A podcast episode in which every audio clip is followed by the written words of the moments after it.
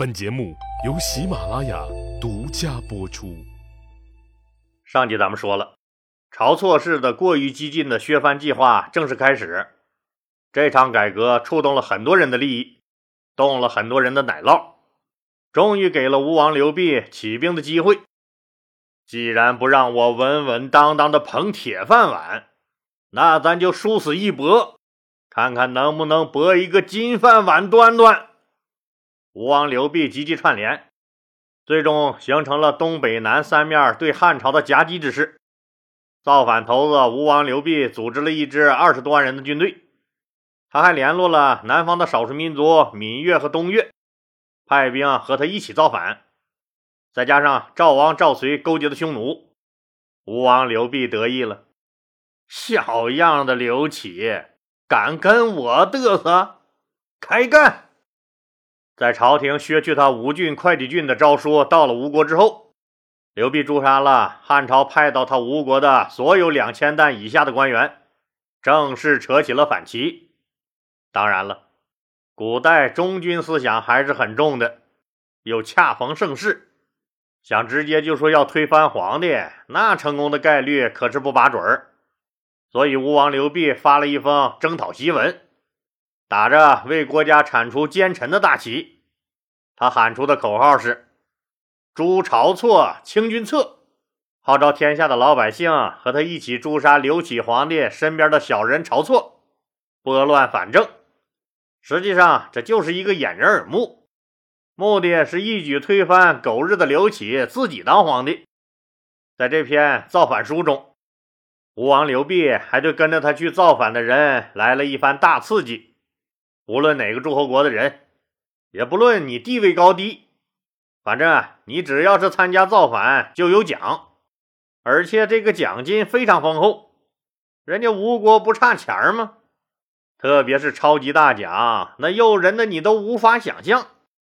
刘濞造反宣言里说：“说无论是谁，只要是你能抓住或杀死大汉朝廷军队中大将军的人，赏赐黄金五千斤。”封你十亿万户，逮捕或杀死朝廷军队中将军的人，赏赐黄金三千斤；封十亿五千户，逮捕或杀死朝廷军队中副将的人，赏赐黄金两千斤；封十亿两千户，逮捕或杀死朝廷中俸禄两千担的官员的，赏给你黄金一千斤，封你十亿一千户。逮捕朝廷中俸禄一千担的官员的，赏赐你黄金五百斤，封十亿五百户。以上有功的人都可以被封为列侯。还规定了说汉朝来投降他的官员的待遇，反正是啊，也非常的优厚。这么说吧，待遇好的超乎想象，肯定比你跟着刘启干是强多了。当这一切准备好以后，吴王刘濞倾巢出动。带领二十万人迅速向西渡过淮水，扑向大汉朝的门户梁国。吴王刘濞起兵的檄文，也就是革命宣言这一发表，和他勾搭好的那些个诸侯王们，那纷纷举旗表态，坚决支持，立即出兵。可能您要说了，哎，闹出这么大的动静来，哎，那就没人反对吗？不是底下诸侯王、丞相等重要的岗位都是中央政府派的人吗？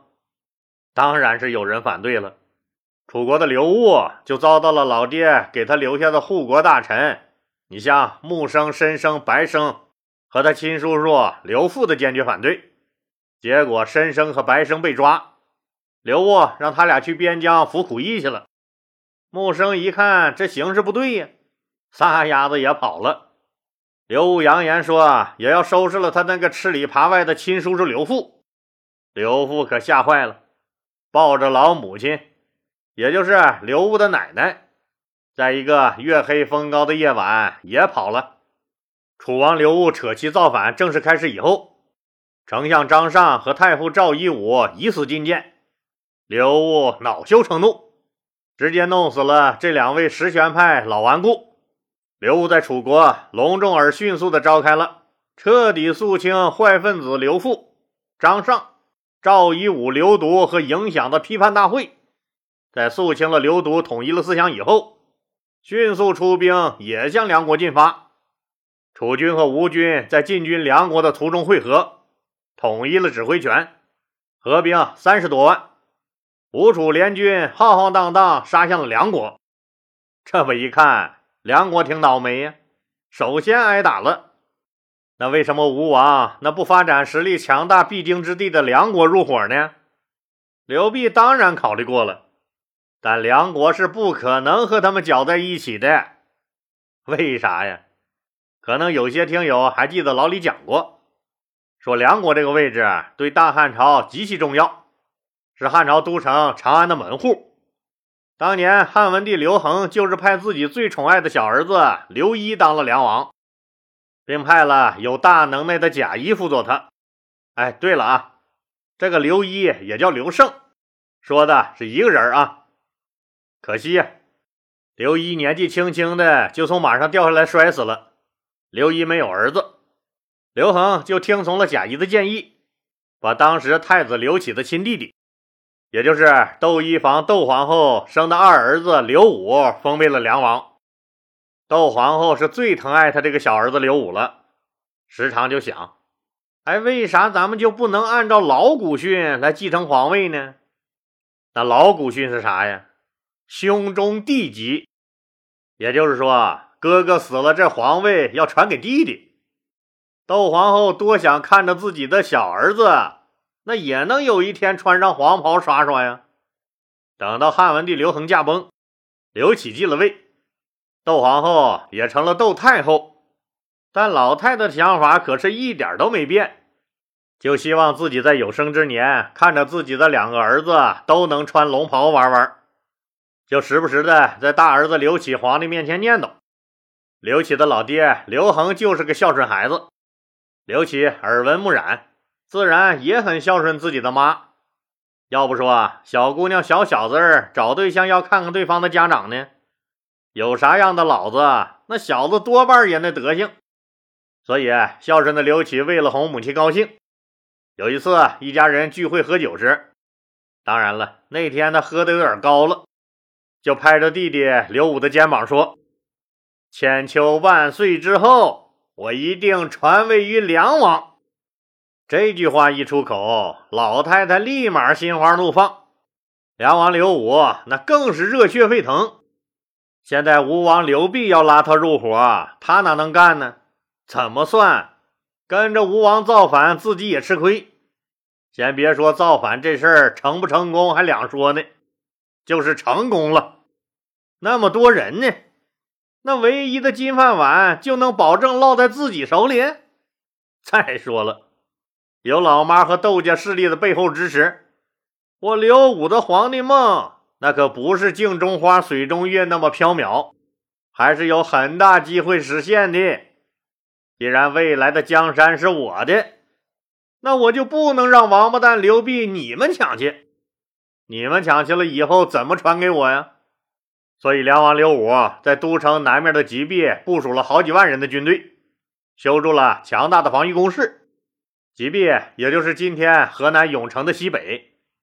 可是这时候的吴楚联军，那个个都被刘辟刺激的，那满脑子都是杀敌立功、封侯领赏、娶翠花，个个都跟打了鸡血似的，玩命的往上冲。吉壁城一眨眼的功夫就被潮水般的吴楚联军吞噬了，梁军损失了好几万，没被打死的梁军撒丫子都往都城睢阳城里跑。吴楚联军随即包围了睢阳城，梁王刘武采纳了中大夫韩安国的建议，任命韩安国和张宇为将军，率梁军和吴楚联军打游击、打野战，他自己则亲率大军死守都城睢阳，同时急报中央请求支援。这一仗以后，吴王刘濞和楚王刘戊都激动了，这一下子就干掉了他几万人。这还皇帝的亲弟弟呢，也不行啊！这实力呀，差老鼻子了。现在再拿下面前的睢阳城，洛阳和长安就在前面。兄弟们，冲呀！吴楚三十万大军猛攻睢阳。刘武在睢阳经营了多年，城高池深，兵强马壮，而且刘武抱着死守的态度。吴楚联军连攻了几次，居然墙都没爬上去，就都垂头丧气的被打回来了。刘备很生气，亲自擂鼓助威。可那城墙太高了，刚爬到一半，士兵们就被一通乱箭和石头瓦片砸了下来，脸都被拍成柿饼子了，实在爬不上去呀。吴王刘濞赶紧派人去催其他几路同伙速来发兵救援，告诉他们速来，咱们一鼓作气去推翻狗日的旧王朝。也活该他刘备倒霉呀。估计造反这么大的事儿，他也没舍得掏钱找个瞎子半仙儿算个好日子。反正是那几位同志都出了点岔子。实力最强的齐国那几个兄弟，正撸胳膊挽袖子要发兵呢，突然齐王刘江驴来了一句：“要去你们去啊，反正我是不去。”哎呦喂，不是说好的同去吗？咋事儿到了眼巴前了？啊！我们去当婊子，就您齐王一个人立牌坊，你可想得美呀！您呢？这刘江驴还真是一头犟驴。兄弟几个先后派人找过他，但他就是油盐不进。不管是论当年撒尿和泥的兄弟情谊，还是摆事实讲道理，刘江驴始终就是那句话：要去你们去啊，反正我是不去。气得带头大哥老十一胶西王刘昂，那领着九哥济南王刘辟光，十二弟淄川王刘贤，十三弟胶东王刘雄渠一起去围殴八哥齐王刘江驴，发兵临淄城下。当然了，人家刘江驴早就考虑到这一步了，早早也就做好了准备，调集军队把临淄城的城防升级到最高级别。这临淄城可是不一般，一直是大齐国的都城。经过刘肥、刘襄、刘泽三代齐王及全齐之力修缮，现在由第四代齐王刘江驴继承了下来。可以说啊，这临淄城是当时齐鲁大地上最坚固的城了。这意味着啥呀？意味着兄弟几个也碰到了钉子户，一时半会儿是脱不了身去帮助吴楚联军了。哎。老李，我们可是听出一个问题来：当年齐国这几个要去造反的兄弟里，那还有人家老十冀北王刘志呢。他也跟老八刘江驴一样反悔不出兵了。不是人家冀北王刘志反悔不出兵，而是他出了点状况，干着急出不来兵了。咋了呢？这不是要造反了吗？自己总得练练兵，收拾收拾军械库，那加固加固城墙吗？他的郎中令就领着士兵修城墙。郎中令跟他汇报说，为了加快进度，需要更多的士兵。郎中令这个职位，老李可说了多少次了？他主要是掌管宫廷侍卫和皇帝一家的吃喝拉撒睡。那皇帝或诸侯王一家的生死和日常生活都是由他掌控。您就想吧。这人是不是必须是皇帝或诸侯王身边最亲近的人了？这就是中央政府秘书长兼安全部队总司令啊！当然了，冀北王刘志的郎中令也是他最信任、最亲的兄弟，所以刘志想也没想，就把兵符扔给了郎中令：“你自己需要多少兵，你自己调去吧，赶紧加快工程进度啊，把那城墙给我修的结结实实的。”好嘞，您就请好吧，您呐。郎中令说完，拿起兵符就走了。没想到，郎中令有他的想法，知道刘志要去跟着兄弟们一起造反。他琢磨着，这些人肯定成不了事儿，到时候都得掉脑袋。刘志这个兄弟爱冲动，他得保护着自己的主子兼兄弟刘志，可不能让他吃了没文化的亏。走上这条不归的邪路，回不了头，所以趁着拿到兵符的机会，彻底夺了冀北王刘志的军政指挥权。刘志手里那连个毛也没了，还派什么兵啊？派兵啊！这事儿伤害不大，可侮辱性极强。刘志恨郎中令恨得咬牙切齿，那跺着脚在骂娘。正是这个郎中令，让他没有机会发兵参加叛乱。七国之乱被平定以后，他没有被杀，仍然是诸侯王。他也是刘肥十三个儿子中活得最长的一个，他的王位也一直传了下去，家族兴旺。看看人家这朋友，这手下，这么一来，齐国这哥几个可就被临淄城给拖住了。既没有南下和吴楚联军会合，也没有北上和赵军会合，没有办法把造反的战火扩大。掰着手指头这么一数，那吴王、楚王在啃梁国的睢阳这块硬骨头，齐鲁大地上的四个兄弟——胶西王、济南王、淄川王、胶东王，那这哥四个咬着牙在拔齐国临淄这颗钉子，还有谁没动静？对喽。是赵国，赵王刘随联系了匈奴，说等他一发兵，匈奴人也跟着起兵。可是他也遇到大麻烦了。当赵王刘随举起造反的大旗，准备南下围剿汉朝中央政府长安时，显然是没事先沟通好啊。丞相建德和内史王翰都跳出来坚决反对他起兵谋反，这俩都是实权人物。在赵国的关系盘根错节，所以啊刘随得先搞定这两位。最后这老哥俩都被刘随杀了。杀了他俩以后，赵国权力形成了真空。赵王刘随一边安排合适的人填补这个权力窟窿，一边积极筹划发兵支援吴楚联军。